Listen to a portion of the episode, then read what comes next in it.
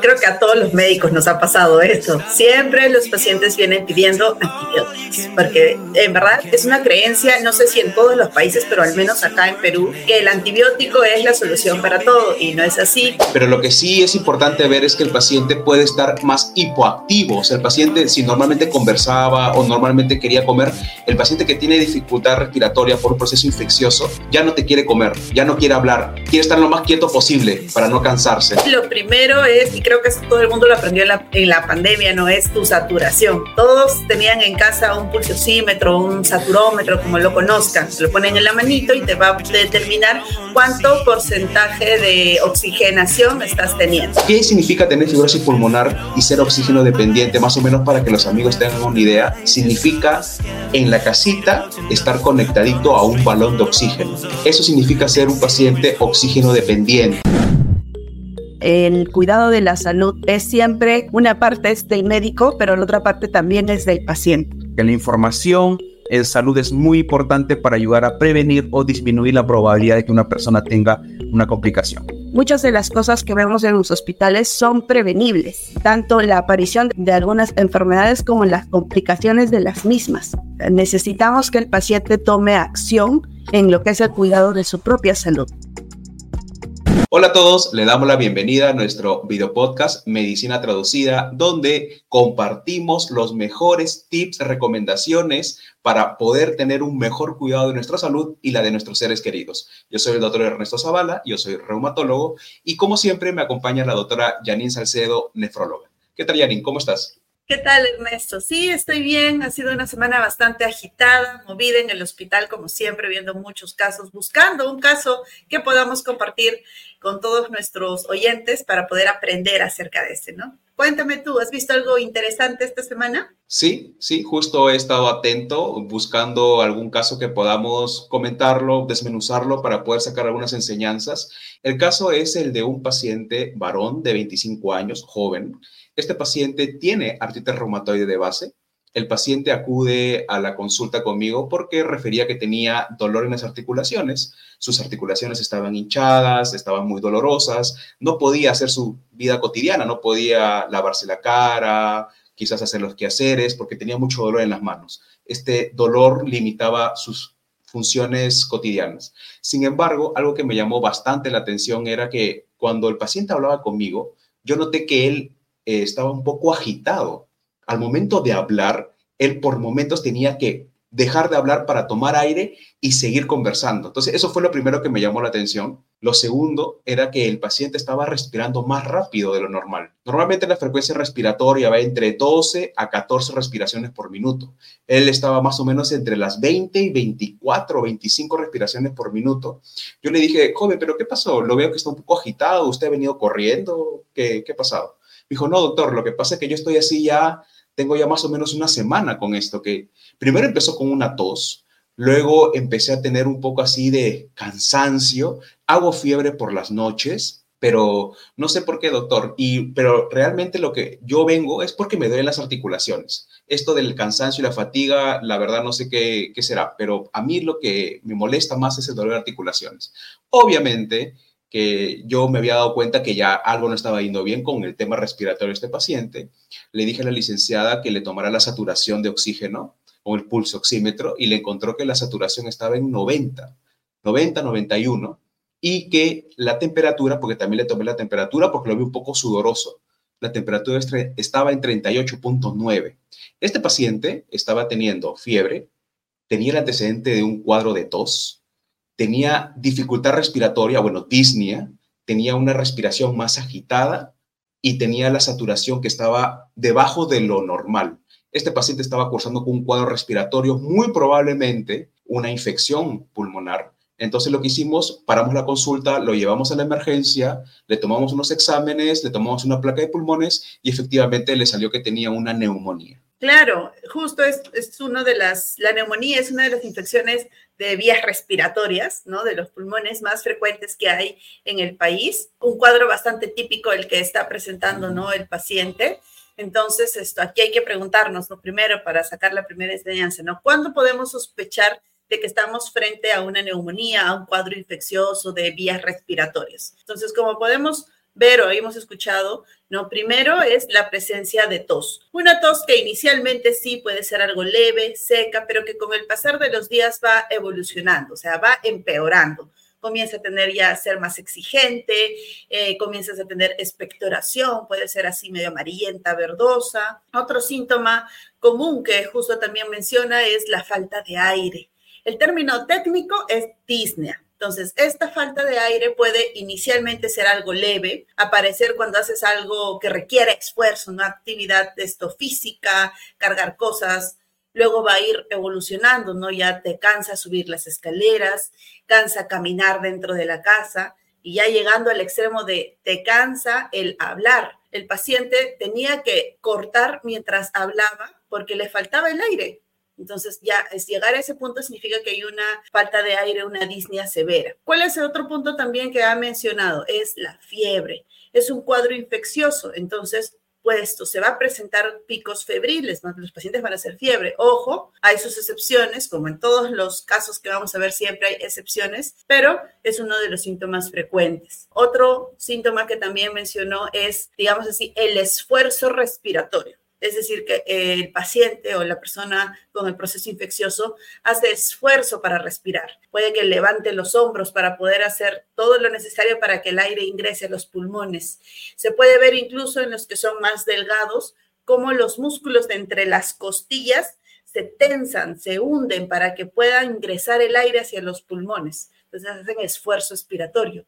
Comienzan a respirar más rápido, eso es lo que mencionó Ernesto, como se llama taquipnea. No es el término técnico, pero comienzan a respirar más rápido. Entonces, si estamos frente a alguien o nos puede pasar a nosotros mismos, ¿no? Que vamos viendo estos síntomas, sí es importante ir, no dejarlo pasar y, e ir como un médico a que nos evalúe, ¿no? Porque de no manejarlo a tiempo, de no sospecharlo a tiempo, de, diagnosticarlo, puede llegar a ser bastante severo estos cuadros. Definitivamente. Y quizás para complementar, hay que tener en cuenta que una neumonía o una infección respiratoria a nivel pulmonar usualmente empieza luego de una infección respiratoria de la vía aérea superior, es decir, infección de la garganta, infección de la faringe. Entonces, cuando este tipo de procesos infecciosos respiratorios altos no son tratados correctamente o no se tratan, en ciertas condiciones pueden progresar y llegar a ser una infección ya no solamente de vía respiratoria alta, también ya puede ser una infección de vía respiratoria baja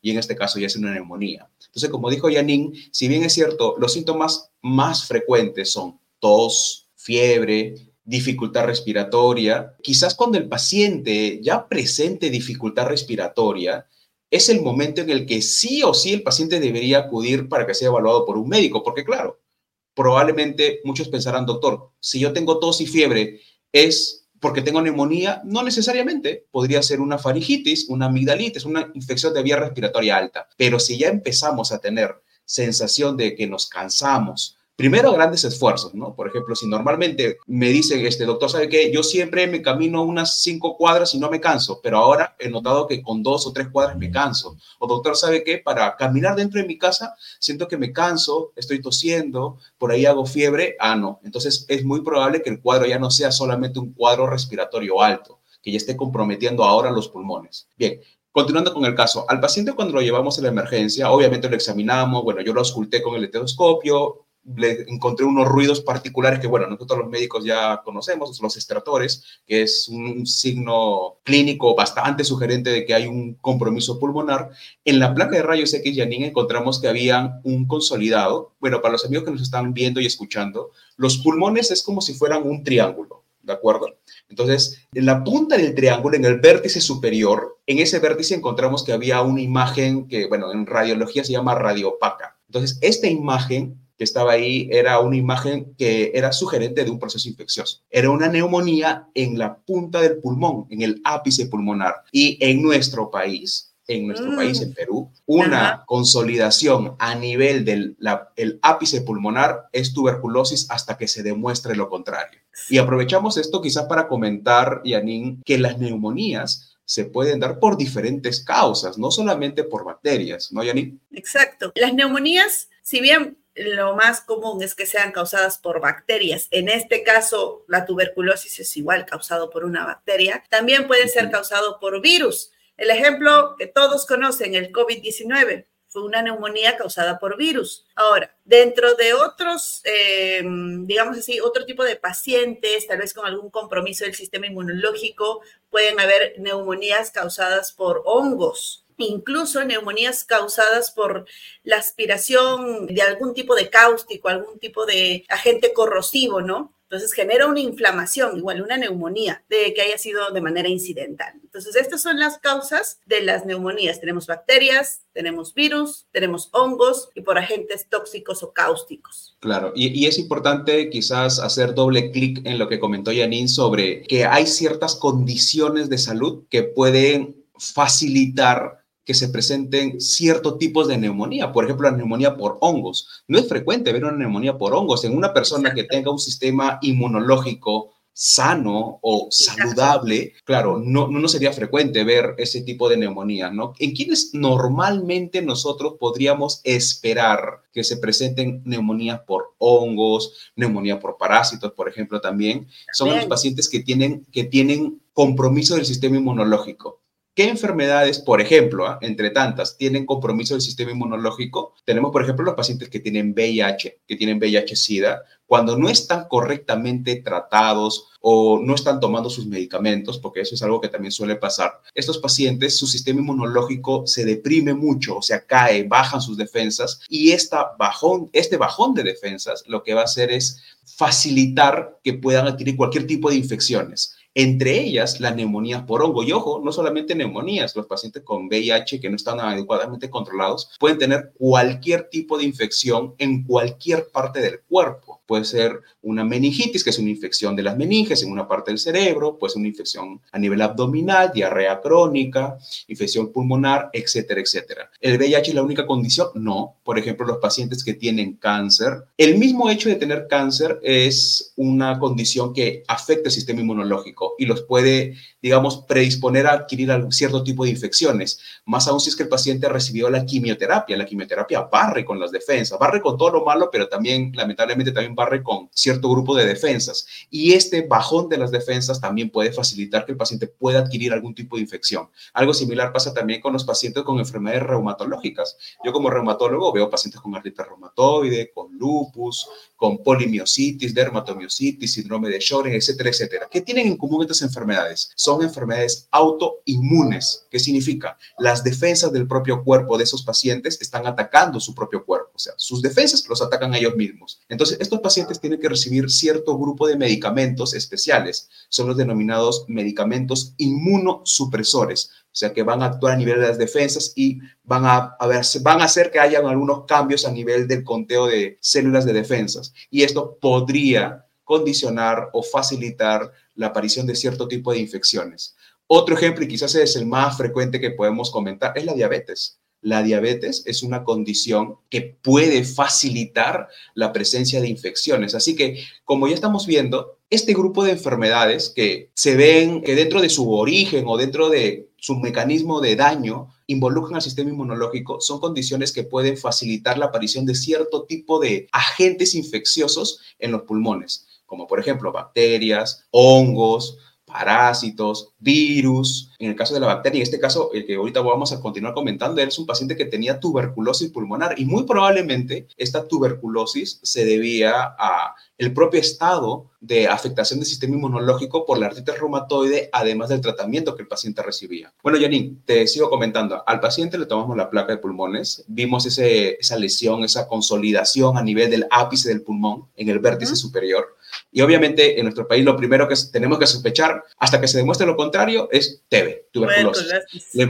Sí, de todas maneras. Entonces le mandamos eh, su vaciloscopía para los amigos que no lo no saben. Para poder diagnosticar tuberculosis lo que se hace, hay diferentes maneras de diagnosticarlo. Una de ellas y quizás la más usada es al paciente se le pide una prueba de esputo, se le pide que tosa y que bote la flema, no saliva. Eso también es un error que a veces los pacientes cometen. Le dan un recipiente en los establecimientos de salud, un recipiente y dice tose y bote ahí la flema. El paciente que hace bota saliva. No, la idea es que salga digamos así, para que nos entendamos, ya tiene que salir desde adentro del pulmón la flema y eso, esa muestra es la que es válida esa muestra es muy válida. Y normalmente se piden tres muestras en tres momentos, en tres días diferentes para poder aumentar la probabilidad de poder encontrar el germen si es que el paciente lo tiene. Entonces, al paciente se le pidieron esas muestras seriadas y salió positivo. Obviamente, eh, hicimos una interconsulta con neumología porque los neumólogos son los que, bueno, en realidad, obviamente, por, claro, por parte de la práctica clínica, pero también por normativa del Estado,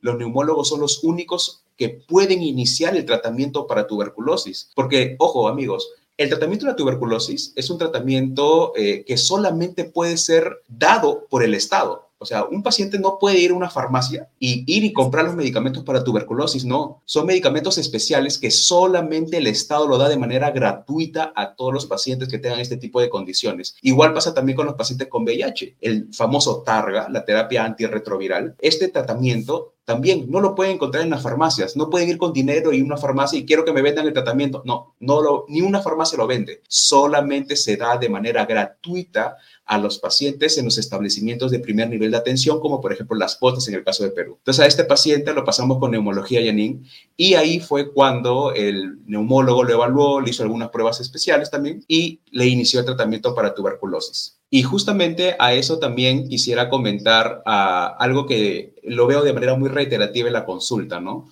Muchos pacientes que tienen infecciones respiratorias, ya sean altas o bajas, siempre preguntan lo mismo, doctor, ¿qué antibiótico me va a recetar? Si usted me dice que tengo esta infección, me debe dar un antibiótico. ¿A ti te ha pasado esto, Yanni? Toda, creo que a todos los médicos nos ha pasado esto. Siempre los pacientes vienen pidiendo antibióticos, porque en verdad es una creencia, no sé si en todos los países, pero al menos acá en Perú, que el antibiótico es la solución para todo y no es así. Al igual que hay muchos medicamentos específicos para distintos cuadros o distintos síntomas, el antibiótico también es para algo en específico, no es que se da a todos. Entonces, ¿en qué momento diríamos ya, vamos a darle antibióticos ¿no? a un paciente con neumonía? Cuando sabemos que es una neumonía bacteriana. Por ejemplo, en el caso de la tuberculosis, lo que se da son antibióticos, son los antibióticos antituberculosis, ¿no? Son específicos. Entonces, si tenemos la sospecha o ya sale bien positivo, que es una neumonía por bacterias, se da un tratamiento de antibióticos específico para ese tipo de bacterias. Ahora, ¿todas las neumonías tienen que recibir antibióticos? No. Si estamos frente a una neumonía viral, por ejemplo, que es algo frecuente en los pacientes, en niños, en pediátricos y también en algunos pacientes con trastornos alteraciones del sistema inmunológico pueden tener neumonías virales que pueden llegar a ser severas, no se da tratamiento antibiótico. Hay algunos medicamentos antivirales que en algunas situaciones se puede dar, pero de no ser necesario no se da. Y el antibiótico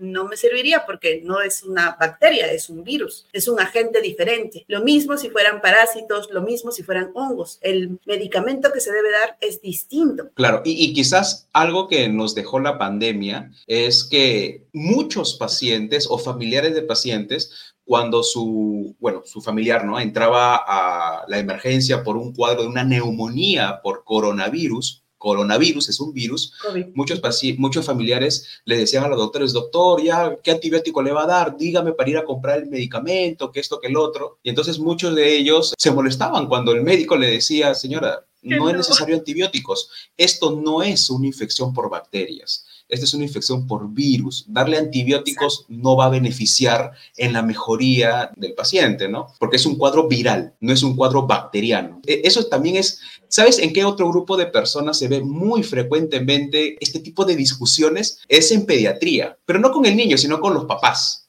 Las mamás cuando llegan a la emergencia y su niño está con un proceso infeccioso respiratorio alto, la clásica es antibióticos. Doctor, recéteme antibióticos para que se solucione el problema. Y en la gran mayoría de las infecciones respiratorias altas, altas, o sea, de la vía aérea superior, en la gran mayoría son cuadros netamente virales netamente virales, solamente necesario, por más que muchos ahorita van a decir, ah, siempre dicen ese mismo medicamento, solamente paracetamol, agüita tibia y reposo para una infección respiratoria alta es suficiente. Para una faringitis, suficiente siempre y cuando, bueno, obviamente a la evaluación la sospecha de que sea un cuadro viral sea alta. Obviamente que si estamos frente a un cuadro bacteriano, obviamente que ya sí ameritaría que le den cierto grupo de antibióticos, obviamente dependiendo del caso del paciente. Pero es, es, muy importante, e, es muy importante quizás haber hecho ese comentario, ¿no? Porque no todos los compromisos infecciosos, en este caso pulmonares o de vías respiratorias altas, en su defecto, eh, necesariamente van a requerir antibióticos porque, como ya hemos comentado, las infecciones pueden darse por diferentes causas, bacterias, virus, hongos, parásitos, también neumonías por aspiración o intoxicaciones por cáusticos, por ejemplo, también se puede dar. ¿En quiénes se puede dar, por ejemplo, las neumonías por aspiración? Y probablemente se estarán preguntando, ¿qué es una neumonía por aspiración? Esto se puede ver en los pequeñitos, en los bebitos, o también en las personas adultas mayores que, lamentablemente ya están postraditos en una cama, quizás no están recibiendo bien la leche o la comida y, y se atoran y parte de la comida se va al pulmón, o sea, se va a la vía respiratoria baja. Entonces, esa comida digamos, es un caldo de cultivo para que empiece a hacer un proceso inflamatorio a nivel pulmonar, porque no tendría por qué haber comida en el pulmón, obviamente, ¿no? Eso de ahí, con el pasar de los días, si no hacemos nada, se va a consolidar y va a ser una neumonía de tipo aspirativa. ¿Se ven los bebés? Sí, se ven los bebés. Por eso que normalmente se le dice a la mamita, señora, cuando usted debe lactar a su bebita o bebito, tiene que voltearlo para que bote el famoso chanchito, ¿no? Para que, porque si lo dejan acostado, el bebito primero que va a estar así un poco incómodo, va a estar así llorando, quejumbroso, puede vomitar y al momento de vomitar se le mete un poco del vómito en la naricita y se empieza, se aspira, se aspira, ¿no? Entonces eso también es un problema que potencialmente podría ser fatal si es que no se tienen los cuidados correspondientes. Acá también quiero mencionar algo importante con respecto justo al, al manejo con antibióticos, ¿no? Muchos pacientes, cuando les dices no es necesario antibióticos, van y toman. Igual, porque no sé cómo es en otros países, pero aquí en Perú la venta de antibióticos es libre. pueden ir a una farmacia, decir que quiero tal cosa y, te lo dan. Entonces ahí comienzan la a automedicarse, la automedicación. También por cualquier otro proceso infeccioso, me duele la garganta, estoy con moquitos, estornudando, antibióticos. Ahora, ¿cuál es el problema o qué es lo que nos genera este uso inadecuado de antibióticos? Que cuando tengan una infección que realmente amerite el manejo con este medicamento, obtengan o nos salgan en los cultivos resistencia, ¿no? Resistencia a ciertos antibióticos en específico. Es decir, que la bacteria que está causando el proceso infeccioso no va a ser manejada con el, el antibiótico que normalmente utilizamos. Vamos a necesitar algo más fuerte, medicamentos endovenosos incluso. ¿Por qué? Porque cuando se utilizan antibióticos de manera inadecuada y persistente, porque eso es algo muy común acá, generan resistencia a antibióticos. Y entonces eso sí nos puede dar un gran problema, porque hemos llegado a ver incluso a tener bacterias mega resistentes, son resistentes a todo. Y ahí es en donde a nosotros nos dejan sin que tratar. O sea, ya no sabemos qué dar porque ha salido que es resistente a todo. Incluso el antibiótico más fuerte es resistente. Claro, y quizás para, para remarcar ahí, este, no es que en, en Perú como tal las farmacias puedan vender los antibióticos así libremente, ¿no? Lo que parte de la normativa nacional de venta de medicamentos, que las farmacias deberían pedir la receta médica, obviamente. Lamentablemente hay algunas farmacias que no lo hacen y que le dan los antibióticos a las personas así, de venta libre, lo cual no está bien, porque esto puede originar lo que comentó Yanino, la resistencia a los antibióticos, que a la larga podría eh, significar que el médico tenga menos herramientas para poder tratar una infección de ese mismo paciente, ¿no?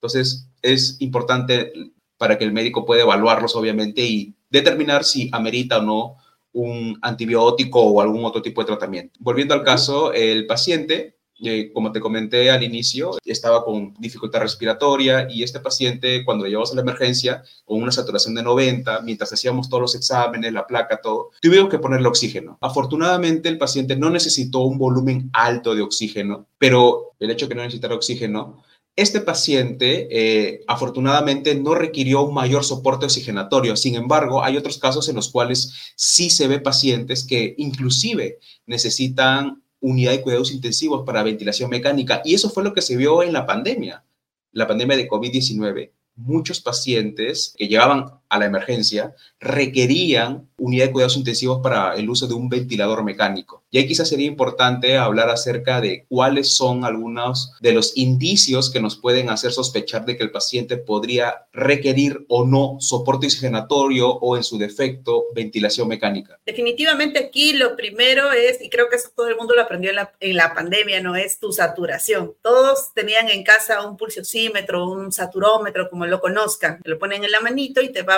determinar cuánto porcentaje de oxigenación estás teniendo. Para una persona joven sin mayor enfermedad pulmonar, 98, 99 es lo normal. Cuando esta comienza a descender a menos de 92% es cuando comenzamos ya con el requerimiento oxigenatorio. Hay distintas formas de dar oxígeno con distintos aparatos, pero la cuestión es el volumen, ¿no? Mientras más volumen necesites, significa que tus pulmones están con mayor compromiso. Y obviamente ya el extremo de la severidad es llegar a un ventilador mecánico invasivo. Ahora, otro parámetro que también observamos es la dificultad respiratoria, o sea, ¿qué tanto te está costando obtener el oxígeno por ti mismo? Si vemos a alguien que, bueno, puede que esté saturando 94, 95, pero en verdad tiene bastante esfuerzo respiratorio si se le coloca oxígeno para apoyarlo, porque al final ese esfuerzo es igual que utilizar cualquier músculo. Te puedes cansar, el paciente se puede cansar y ahí es cuando se deteriora de manera brusca y puede necesitar la unidad de cuidados intensivos. Entonces ahí es cuando damos el soporte con oxígeno. Ahora, ¿todas las neumonías van a necesitar oxígeno? No va a depender mucho de la severidad. Hay algunas que cuando se detectan de manera temprana en una persona, digamos, relativamente sana, que no tiene mayor antecedente, se puede dar el tratamiento y si no requiere oxígeno, puede recibir el tratamiento en casa. No es necesario hospitalizarlos. Pero ya pacientes, digamos, adultos mayores, pacientes con enfermedades sistémicas de diabéticos, con enfermedades autoinmunes o con incluso alguna propia enfermedad pulmonar que lo hagan como que más propenso a obtener unas infecciones más severas que requieran oxígeno, ellos sí van a meritar un manejo intrahospitalario. Y aquellos que tengan ya una neumonía severa con un compromiso o un gran compromiso del pulmón, pueden llegar a requerir soporte ventilatorio invasivo, que es el ventilador mecánico invasivo, entubados, como muchos los conocen. Entonces, así es como nosotros podemos catalogarlos. Siempre importante examinarlos y dependiendo de la severidad de los síntomas, vamos a ver qué manejo va a necesitar. Claro, quizás ahí es importante también acotar de que mientras mayor sea la extensión del daño en el pulmón evidenciado por la radiografía o por la tomografía, mientras más grande es la extensión, es más probable que el paciente requiera mayor soporte oxigenatorio. Obviamente es muy diferente que una persona tenga un 10% del área del pulmón comprometida con la infección a una persona que tenga el 90% del área del pulmón comprometida por la infección. Obviamente es muy diferente e inclusive clínicamente el paciente se va a notar la diferencia. Se va a notar que el paciente que tiene mayor compromiso, mayor pulmón enfermo, ese paciente definitivamente va a tener mayor esfuerzo respiratorio, mayor cansancio, mayor frecuencia respiratoria, el paciente respira más rápido, más agitado, le falta el aire, inclusive el mismo paciente siente que, que, no puede respirar. Obviamente en esos casos el soporte ventilatorio de tipo ventilación mecánica quizás es una opción viable, ya que como dijo Janine, el paciente respirar muy rápido se termina cansando. Llega un momento en el que el paciente ya no da más, no puede, o sea, simplemente ya se rinde. Entonces, obviamente ya no va a poder respirar. Obviamente, nosotros cuando respiramos, respiramos obviamente de manera inconsciente, no nos damos cuenta que estamos respirando. Pero si estuviéramos respirando, hagamos ese ejercicio, ¿no? Los que están en casa, intenten respirar más rápido, de manera consciente, y van a darse cuenta cómo luego de unos cuantos segundos o unos minutos se van a cansar y van a, ah, se cansaron, ya no van a querer respirar más rápido ya. Imagínense hacer eso, obviamente teniendo una sensación real que te falte el aire, e imagina tratar de aguantar ese ritmo de tratar de respirar rápido durante 4, 5 o 10 minutos. Obviamente que te vas a cansar. Entonces, en el paciente que tiene un compromiso pulmonar, cuando está en ese tipo de situaciones, quizás la ventilación mecánica es una opción, una opción. que va a ayudar, claro, va a ayudar a que el paciente pueda, va a ayudar, básicamente va a ayudar a que el paciente pueda respirar. Básicamente es eso. Obviamente dando tiempo a que el tratamiento, bueno, en el caso de una infección por bacterias, obviamente, el tratamiento antibiótico haga efecto cure, digamos, o sane la mayor cantidad de área del pulmón que esté comprometida y de este modo obviamente la persona ya pueda volver a respirar poco a poco, se le va destetando, se le va retirando poco a poco los parámetros de ventilación mecánica hasta que él vuelva a respirar por sí mismo nuevamente. Muy bien, Janine. Exacto. ¿Qué recomendaciones eh, te gustaría compartir a los pacientes? Quizás podemos dividir las recomendaciones en dos bloques, ¿no? Primero, ayúdanos con las recomendaciones antes que el paciente presente la complicación. Quizás nuevamente recordar cuáles son los síntomas, los signos que el paciente debe tener en cuenta antes de que se instaure el problema y yo comentaré todo lo que se tiene que hacer una vez instaurado el problema. Ya, ok.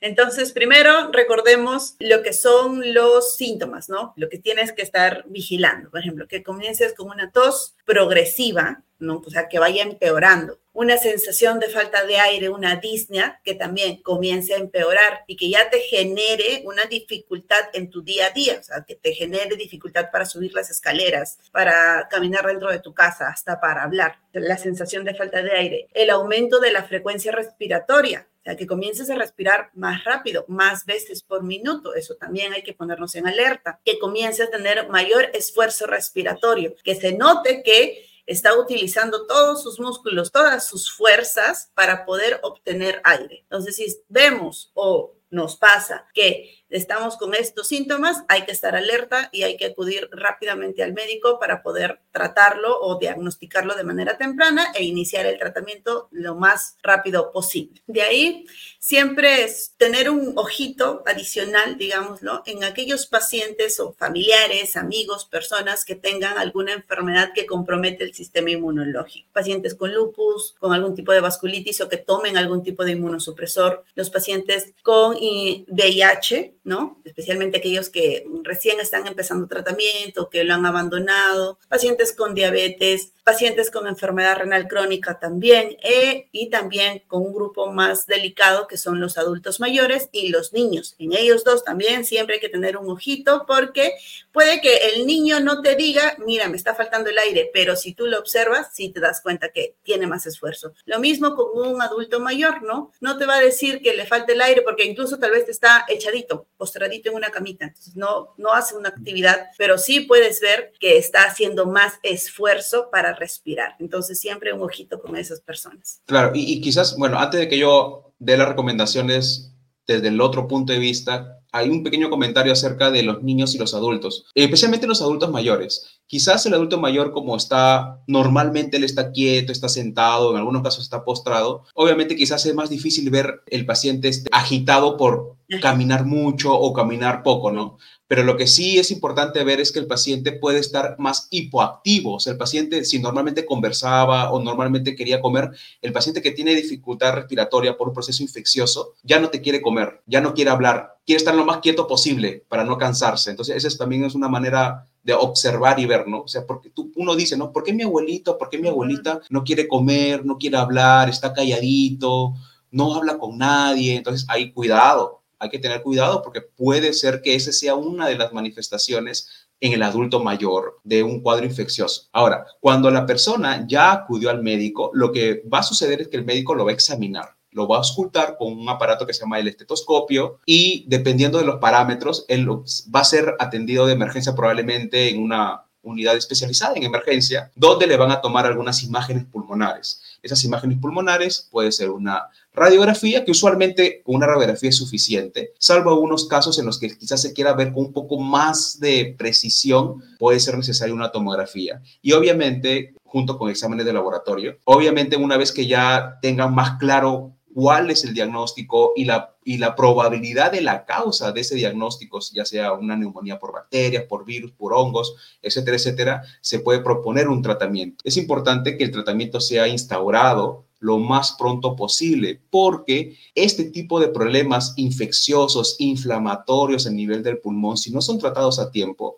lo que puede ocasionar son ciertas secuelas. Estas secuelas, como por ejemplo, a estas alturas, ya habiendo pasado casi cuatro años de la pandemia, una de las secuelas que más frecuentemente habremos escuchado todos, seamos médicos o no, es la fibrosis pulmonar. La fibrosis pulmonar es una secuela de un proceso infeccioso, inflamatorio a nivel del pulmón, que quizás en algunos casos, en la mayoría quizás, fueron consecuencia de no haber recibido el tratamiento a tiempo, o en algunos casos fue una neumonía muy severa que lamentablemente, bueno, lesionó y gran parte del pulmón y lamentablemente ya quedó con una secuela respiratoria, ¿no? Entonces, ¿qué significa tener fibrosis pulmonar y ser oxígeno dependiente? Más o menos para que los amigos tengan una idea, significa en la casita estar conectadito a un balón de oxígeno. Eso significa ser un paciente oxígeno dependiente, o sea, ya se curó la infección, pero quedó una secuela en el pulmón. Entonces, tomemos medidas preventivas para quizás no llegar a ese tipo de situaciones, ya sea nosotros o nuestros familiares, nuestros abuelitos, nuestros hijos, etcétera, etcétera. Entonces es muy importante que el tratamiento sea instaurado lo más pronto posible y obviamente también hay que estar alerta a los síntomas que comentó Yani hace un momento. Si vemos los síntomas, hay que acudir rápidamente a donde el médico, el médico va a evaluar al paciente, le va a iniciar el tratamiento, hay que cumplir el tratamiento, en algunos casos también dependiendo del cuadro, se puede indicar terapia física y rehabilitación después de haber superado el cuadro agudo para que el pulmón nuevamente vuelva a tener, tratar de recuperar la mayor fortaleza o funcionalidad, tratando de revertir cualquier posible, posible secuela que podría tratar de instaurarse. También es importante la terapia física y la rehabilitación. Bien amigos, este programa ha sido un programa bastante interesante porque hemos aprendido acerca de varias cosas en realidad, ¿no? Hemos aprendido acerca de las infecciones respiratorias altas, las infecciones respiratorias bajas, algunas causas o agentes etiológicos de las neumonías, puede ser por bacterias, por virus, por hongos. Ya hemos aprendido también que no todas las infecciones pulmonares necesariamente van a requerir antibióticos. También hemos reconocido cuáles son algunos de los síntomas que nos pueden hacer sospechar que nosotros o algún familiar familiar, quizás el abuelito, la mamá, los hijos, etcétera, podrían estar cursando con una neumonía. Así que esperamos que esta información les haya sido de muchísima utilidad. No se olviden de compartir este programa, este episodio con sus amigos, conocidos, familiares, con todos para que puedan aprovechar esta, esta valiosa información y del mismo modo los puedan ayudar en caso que ellos obviamente necesiten este tipo de información. Janine, ¿algún mensaje final que quisieras compartirnos? Sí, bueno, ha sido un video podcast bastante productivo. No se olviden de compartir este video, compartan la información con todos porque podrían en algún momento en verdad salvar a una vida, un pulmón.